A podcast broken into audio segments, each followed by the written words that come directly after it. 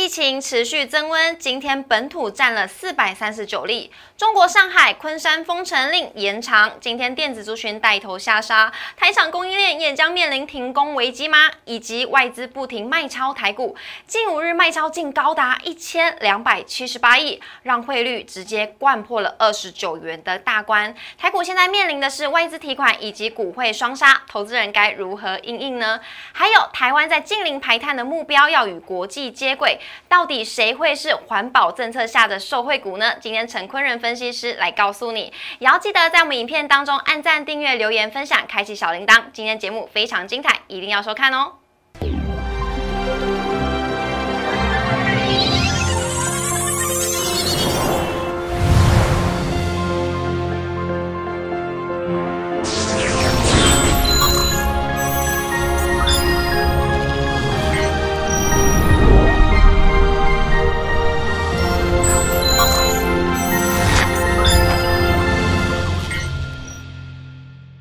股市的小店，投资不断线。大家好，我是主持人 Coco。今天呢，在我们节目现场邀请到的是陈坤仁分析师，大人哥好，Coco 好，大家好。老师啊，真的是要请请你了，来帮大家捏，就是加加一点点温度、温暖了。确实是需要，真的，因为今天台股真的是又在下探了耶。今天的低点呢，比上个礼拜五的低点还要来得低耶。这投资人该怎么办？等一下要请教老师喽。好，那我们直接来看一下我们今天的主题。今天的主题呢，疫情铺天盖地，因为本土疫情持续的在升温当中，而且中国又再度的封城了，包含了上海啊、昆山也都封城了。而昆山呢，又是电子厂的重镇哦，台厂会面临了停工危机吗？待会要来请教一下大人哥了。还有呢，外资不断的在卖超台股，已经连续五天卖超超过了一千两百亿了。而股汇双杀呢，今天的汇率也来。到了创一年以来的新高，来到了二十九元的关卡。而政策利多，神山指路，二零五零近零排放，受惠股赢长多。今天陈坤仁分析师来告诉我们，我们来看一下我们今天台股走势。今天是开低走低震荡，电子全指股呢是遭到卖压的空袭，指数一度回测万七的关卡，最低点呢有来到一万七千零四十六点。而今天的检测概念股还有钢铁股是延续上周的涨势，包括了 A、B、C。KY、亚诺法、瑞基、泰博、宝林，今天都是飙到涨停，而且锁死哦。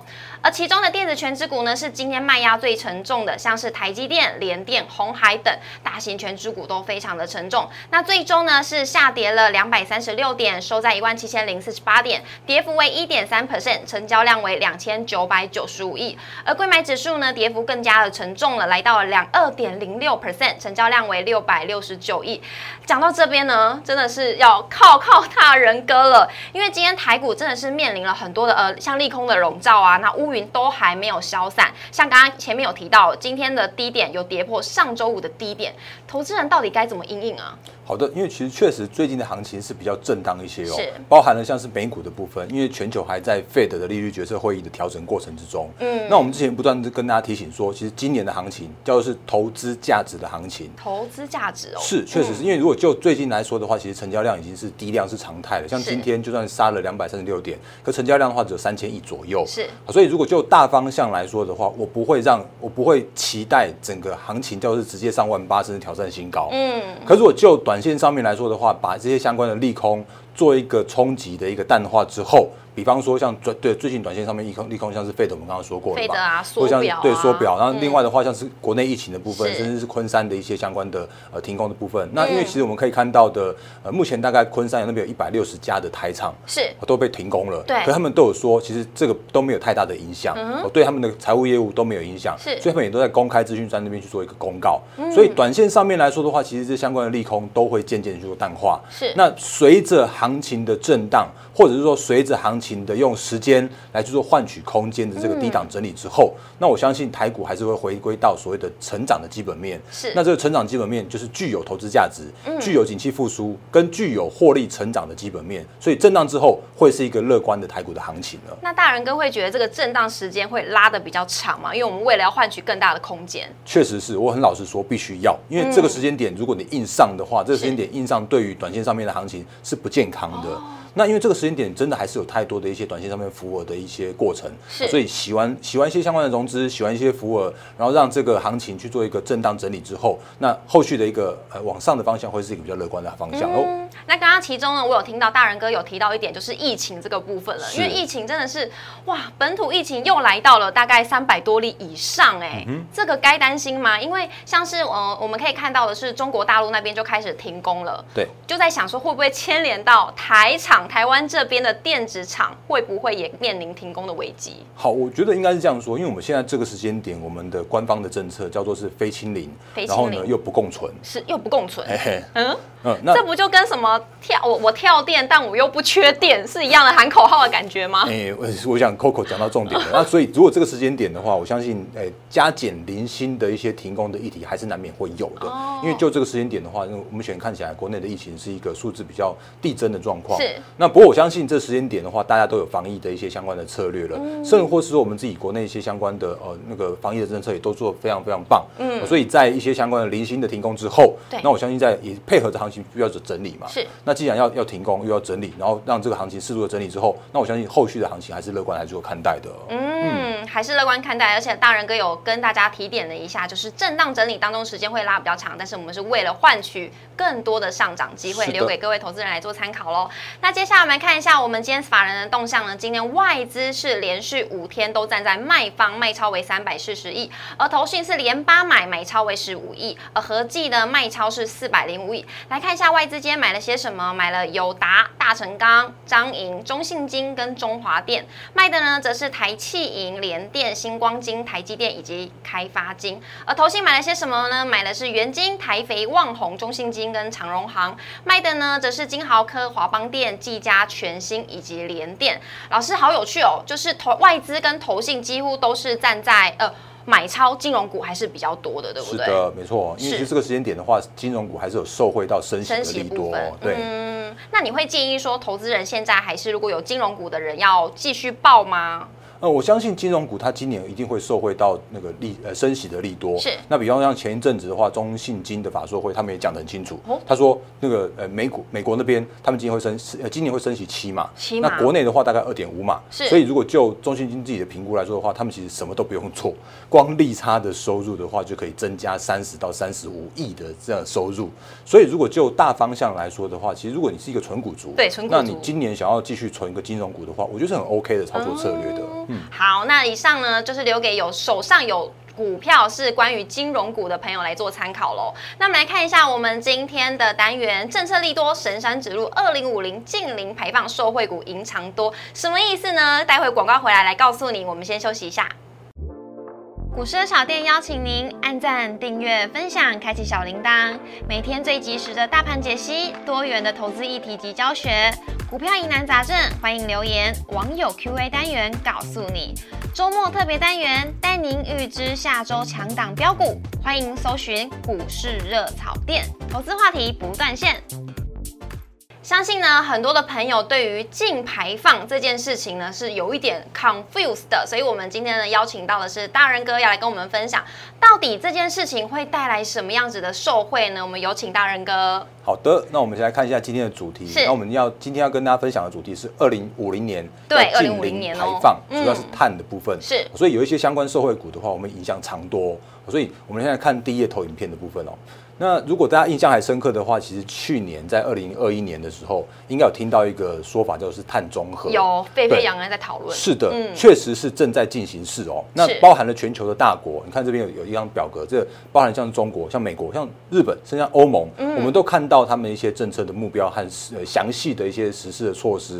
然后当然那个字的密密麻麻的部分的话，包含了像法规啦、电动车啦、科技研发啦，通通都在里面。是那我们可以看到，现在目前全球的各国的一些目标来说的话，都会以一个时间点是二零三零年是要达到一个碳达峰，甚至是碳减碳到百分之五十，减一半就对对，没错，没错，嗯没错。然后另外的话呢，在二零五零年的时候达成碳中和这个政策目标。那当然，中国那边的话稍微晚一点点，因为毕竟他们是呃全球的产碳大大国 哦所以他们把这个二零五零年往后延到二零六零年。但是至少二零三零年和二零六零年、五零年左右来说的话，这是全球的共识的目标。是那会发现一件事情，说，哎，那怎么台湾好像没有发现这件事情呢？哎呦，这是大家可能不知道的一件事情。我们来看一下下一页好了。好，嗯，因为老师，我这个我在呃三月三十号的时候，我有发现他们其实在网络上有直播说明会，在讲这件事情。我从头把它看到尾。哇塞，超认真。对，呃，也没有看完，就是看他的那个简报的说明目录啦。那后面就会有很多的那个专家，然后开始来讨论这件事情。那我就觉得比较多，所以我觉得今天来请教老师一下，关于这件事情，老师会怎么来看？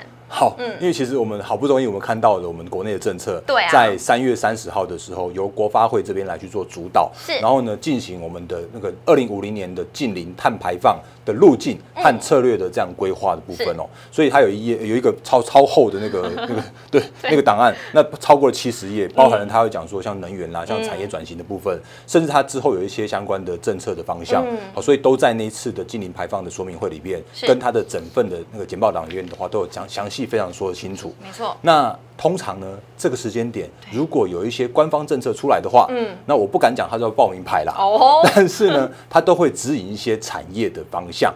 所以，我们来看下一页投影片哦。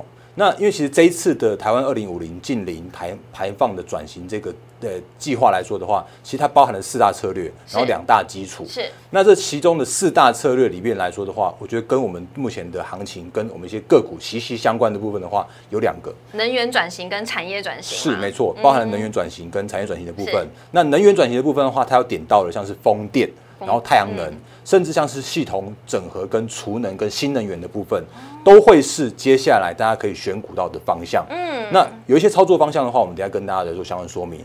所以我们来看到继续看到像是产业转型的部分，像是呃高科技产业啦，甚至像传统产业啦，像是建筑啦，因为运具就像是电动车、是电动巴士这些的，这些都算是这些都算。所以我觉得最息息相关来说的话，就是以能源跟产业的这个部分。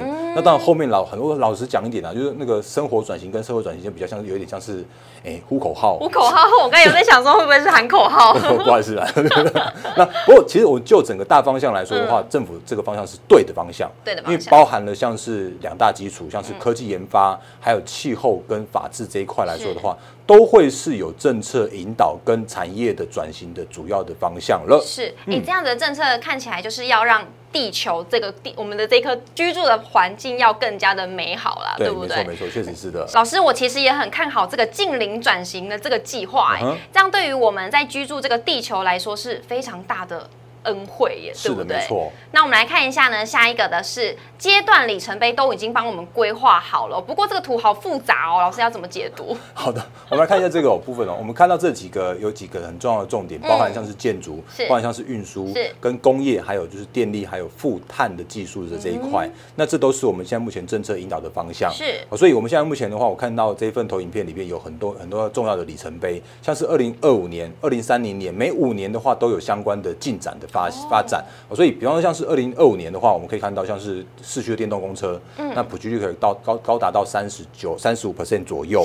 然后另外的话呢，就是不要再新建，就是有用碳，就是那个火力发电厂的部分。对。所以，这每五年、每五年的话，我相信我们的国内的政策的引导的方向，都会是一个我们接下来让二零五呃二零五年年的近零碳碳碳排放会有很棒很棒的阶段的里程碑的部分了。是。那到底呢？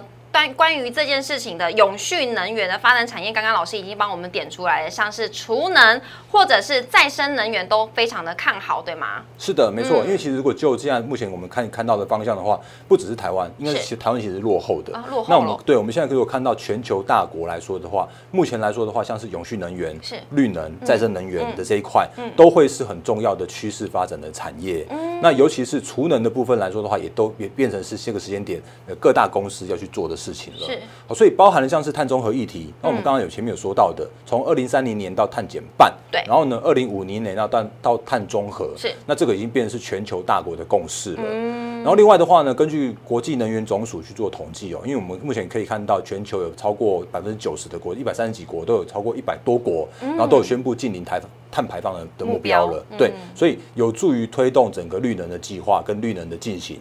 那目前我们可以看到，从二零二一年到二零二六年，大概这五六年的这个产值哦，那年复合的成长率有高达十三 percent，不只是年增十十 percent 而已，是复合成长率，就是跳十趴跳跳十趴，再往上跳上去的这种跳法。哦，所以如果以这样大方向来说的话，其实全球各国都在做这件事情，会更快的感觉。是没错。嗯，那另外的话，我们可以看到研调机构有预估全球的储能的装置跟发电量，哦，那从二零一八到二零四零年左右的话，其实有到那个年复合成长率有到二十三 percent 跟二十七。percent 是，所以这整个就包含了像是储能的产业，跟包含了这个整个发电的这个产业、绿能的产业来说的话，其实它的产业是高度成长的部分的。嗯。那为了要解决缺电还有限电的这个最佳的方案的话，我们刚刚前面有说到的，其实我们这个时间点可以看到再生能源，就是绿能的部分，是像风电也好啦，太阳能也好，对这些相关的的那个再生能源的部分。那另外的话，储能的部分的话，其实都是由是，都是由政府来去做推广的。那也因为这样的关系，所以让这个成长的幅度可以更加的快速。嗯，所以我们可以看到，我们国内台厂的部分，就像我们刚刚前面的投影片，我特别把两个地方框起来了，就是包含了像是太阳能的部分，甚甚至像是风电的部分，是还有的话就是储能的产业，它是受惠最大的，所以政府。我刚刚没有说在报名牌，但是 其实产业的方向就是非常非常确立的哦，非常明确的。但其中呢，有一间大公司已经开始在达到这样的目标，是谁呢？就是台积电了。它竟然要承诺要落实环境永续，哎，嗯哼。那我们之前常常跟大家分享的，因为其实这个，我就觉得这个台积电真的非常值得令人尊敬的公司，因为它的技术是领先的，甚至是它现在目前的一些相关的 ESG 的相关政策，也都有领先全球、领先全台湾。对。那台积电在去年的时候也喊出来，他们不只是用喊的，他们是实际在做的事情，不是喊口号。是，那他们正在带带领着目前全球有一千五百家的供应商去做减碳。那它要落实环境永续发展的承诺，哦，所以我们可以看到，它去年的包含加入那个 R E 一百，就是那个 Apple 它主导的，因为 Apple 说，如果你你没有绿能的话，如果你没有这这个相关的政策的话，我不准你当我的供应商。哦，所以台积电就这样子那个跟着一起，那个 Apple 一起去做这样子一个那个策略的发展。嗯，那另外的话，它包含了像是减碳的部分，甚至像是气候转型相关里程碑的话，他们前一阵子也有发布了一份就是蛮蛮厚重的那个永续发展的报告书。是，所以在发展报告书里边的话。包含了像是从那个过去到现在到未来到一百一十年，甚至是一百一呃，就是说二零五零年的那个时间点的话，其实台积电的一些一步一脚印的这样的措施，都在引领着现在目前的台积电自己，嗯，还有它的相关的一千五百家的供应商都要做这件事情。是，所以那里程碑的部分的话，其实密密麻麻的部分，那大家有有兴趣可以往下看下去哦。是，那到底呢？说这么多，我相信投资人最想要知道的话，就是再生能源跟储能到底有哪些相关的受惠股呢？我们先来看一下。好，因为其实如果就我们台厂来说的话，因为其实如果就储能和再生能源分成了储能啦、UPS 啦，甚至像是电网啦、电池这些相关的部分的话，其实受惠股真的蛮多的哦。对啊，你看像像储能部分的话，台达电都是很棒。那光宝科的话，其实也都是非常稳健的公司。嗯，甚至你可能从来没看过，连连台泥都在做这件事情。嗯，那台泥的部分的话，我们等下特别跟大家做说明。好，那其他的话呢，像是那个 UPS 部分啦，像电网的部分啊，电池的部分，像是再生能源，像太阳能跟风电，也都有相关的厂商。那我这边特别提出来这些相关的受惠股，其实你觉得很多，对不对？其实有更多更多。嗯，哦，还更多。哎，对啊，但是有一些个股我没有我没有把它纳进来，因为有些真的也也是喊喊而已啦。就是沾一边沾一边的感觉。是的，那可是我们现在跟大家分享这些相关个股的话，都是真的有在去做相关的呃产业跟发展的部分。那这些相关的公司来说话，老实说了，也是蛮多的。嗯，所以我们等一下会帮大家再去做精选五档的个股。然后这个时间点的话，可以大家稍微去做一些留意的部分喽。是，没错，老师呢有帮大家精选出五档跟近零排放有相关的个股，是哪五档呢？有这些 ASKY 啊、茂联 KY、元晶、星光钢，还有台泥，这个最有趣了。啊哈，那我们来看一下这五档的近零排放的受惠股。是，那包含了像是六七八一的 ASKY，是的，它是做电池的厂商。嗯，然后呢，六呃三六六五的茂联，它是做连接线的。那线。对，然后元晶的话，它也是做太阳能的，是。好那我们等下会跟大家特别说明，它有双引擎的启动。好。那另外的话呢，二零三一的星光钢嗯。和一一零一的台泥，好。可能会有一些投资朋友觉得说，嗯，这个怎么会跟那个什么什么绿能近零排放有关，对，怎么会会扯上边？嗯。那我们等一下用 K 线来带一些看法给大家。那我们特别跟大家提醒一件事情，就是这些相关的公司的话，跟我们这边有有帮大家预估出来说，它今年的获利的成长的幅度。嗯。比方说像是 ASKY，它去年刚公布它的 EPS 是三十元。的 EPS，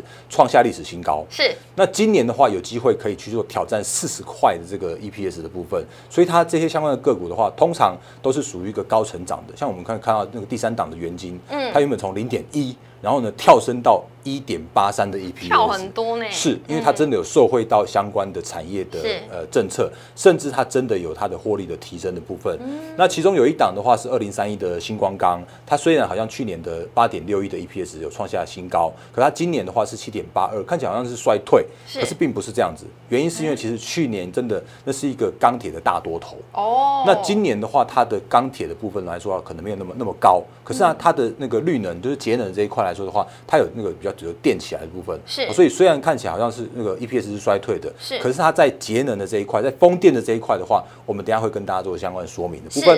是好的，那我们一档一档来看哦。首先第一档是 A E S K Y，老师这一档呢，我印象非常的深刻。一年多前，哎呦，是去年的三月了。这一档呢，我记得老师在跟大家在分享的时候，当时候价格股价才三百块耶。而且老师那时候还有说有机会上千金，现在也已经来到了一千零九十元呢。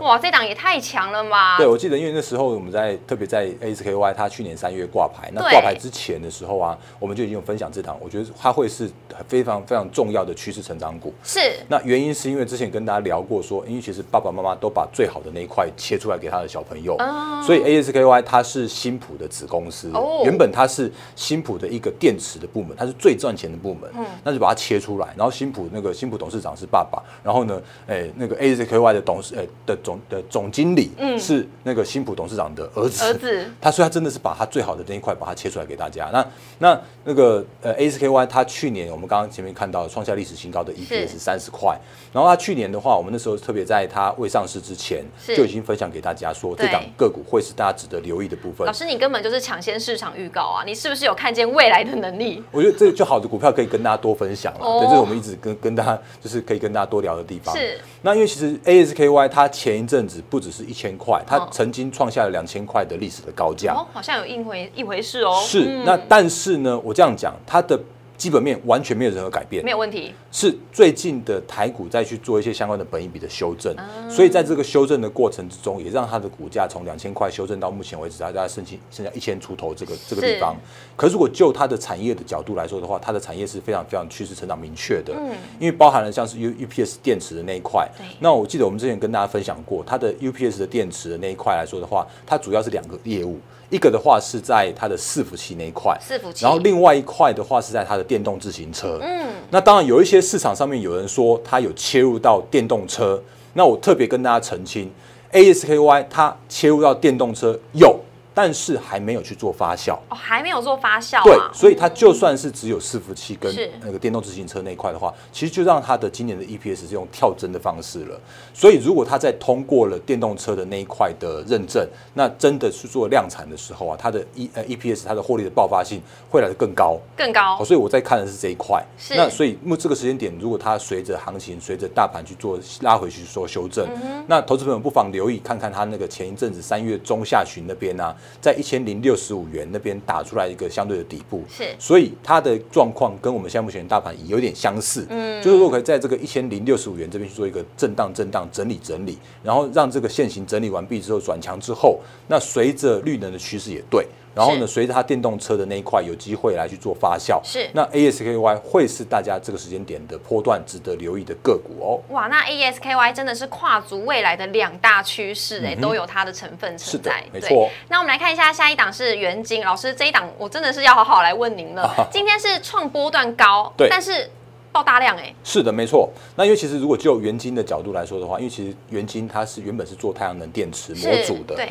哦，所以因为其实前一阵子，从从去年大概到最近为止的话，其实中国大陆那边的那个太阳能的相关的模组已经不去做杀价竞争了，嗯。所以它的本业是改善的，哦，改善。然后甚至像是国内的政策有去做明显的、明确的支持，那太阳能的产业迎来转机，嗯。所以这个这这个时间点，我们刚刚前面看到，它原本去年的 EPS 零点一，好不容易翻正了，对。那今年的话，有机会直接跳到一点八，这个是用用翻倍的这样一个速度。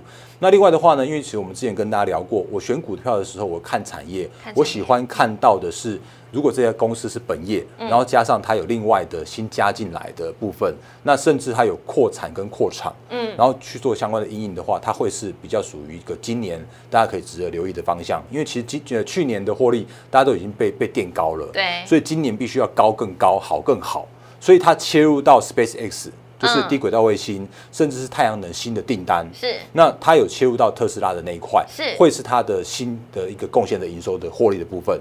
哦，所以它有新的这个双引擎的启动，会是我觉得很棒的地方。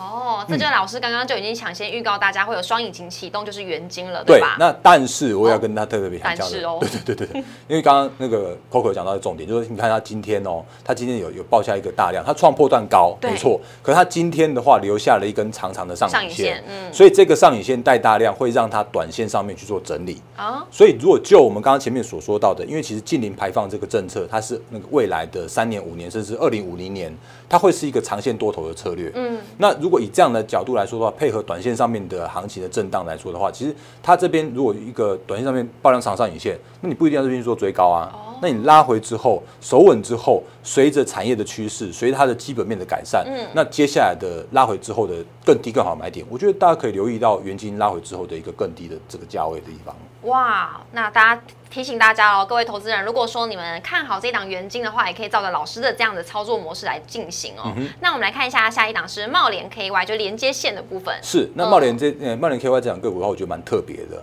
哦，原因是因为它其实那个它的一个成长的幅度啊，或者它的一些成长的方向，它是靠着并购跟转型的。并购跟转型是，如果大家有留意到的话，因为它前一阵子刚好并购了一家德国的，就是连接线的大厂的一个部门。工业电呃工业的那一块的部门，所以让他从今年的一月开始，他那个营收就开始贡献他的子公司的营收。是，所以他的并购进来之后的话，他那个就是可以让他一些相关的营收会用跳增的方式。那另外的话呢，因为其实茂林它本来就是特斯拉的主要的连接线的这个大的客户，是，所以它原本用在它的充电站的控制装置，甚至它的太阳能的这一块，甚至它是储能装置的这一块来说的话，都是它今年依然成长的部分。所以茂联它也是一档双引擎启动的茂联，因为它特斯拉订单也在成长，然后呢子公司那一块的话也在成长，所以今年的茂联来说的话，它也是一个获利跟营收会是用跳增的方式的成长的茂联。是好，那我们来看一下下一档是星光。光钢，哎，老师有趣喽！这档股票呢，它投信已经连续买超一二三，大概有八八天，八天以上了吧？是不是？那因为其实星光钢的话，大家可能会对这样工，因为它明明是钢铁，为什么会拿进来讲？那可是呢，因为其实我们刚刚前面说到的太阳能跟风电的那那两大业务嘛，那如果我们可以看风电的这一块来说的话，因为其实大家耳熟能详的应该都是什么世纪钢啦、上尾投控啦这些相关个股。可是如果你去看那个世纪钢跟上尾投控哦，你会发现说这些个股他们通常都有隔日冲的影子。哦。今天突然大涨，然后就明天的话就就大跌给你看。那这种个股的话是这种这种个股的股性是我比较不喜欢的。嗯。可是呢，如果你看星光钢的话，你会发现说其实星光钢它本业是钢构。那另外的话，他有跟那个世纪钢去做策略联盟，去做转投资，所以他有投资世纪钢的子公司叫世纪风电的。嗯，所以呃，星光钢也是我在看的，就是双引擎启动的那个很很棒的公司。是，所以他自己本业是钢构，然后另外他有转型到那个离岸风电，就刚刚前面说到的是那个世纪风电那一块。是，所以他如果这两个双引擎启动的时候啊，我们可以看到它明确的订单能见度至少到下半年。是，所以我们也可以看到刚刚那个 Coco 然后讲到重点，你看那个。投信低档的默默在那边偷偷的吃货，偷吃货，连续吃了好几天都不说的，被发现了，被我们发现了。所以如果就这个时间点来看起来的话，它就是那个双引擎启动的星光钢，嗯，转型到风电的星光钢，还有。筹码优势的星光钢。哇所以这档个股的话，我也也请大家稍微留意一下。是好，老师，以上这四档股票呢，它都有双引擎的题材，嗯就好像是我们人除了有主业之外，有可能有些人会有斜杠哦，斜对不对？那个股票也会跟人的特性很像。不过最后一档就看看您怎么说喽。台泥有吗？有啊，你看，哎、你看那个台泥，它有子公司嘛？嗯那它子公司的话，取得了西澳电力公司的电力的储能设备的系统案。那因为其实台泥它是一个非常大的全资股，嗯，然后为什么这个时间点选它的主要的原因，我也是觉得它是一个进可攻退可守的标的。哎，因为如果就它自己的水泥的本业，因为其实它从二零一五年左右这个水泥的那一块，已经有一个比较明显的产业结构的改善了哦，。改善了。对，所以它今呃每年开始的台泥，你会看到它每年大概赚个三块、三块五左右，所以它你会它那个股价的表现来说，就是稳稳的、稳稳的去稳健的成长。是，那随着它的稳健的成长或产业转型，它也可以配发不错的现金的股息，嗯所以它是具有现金值利率的台泥。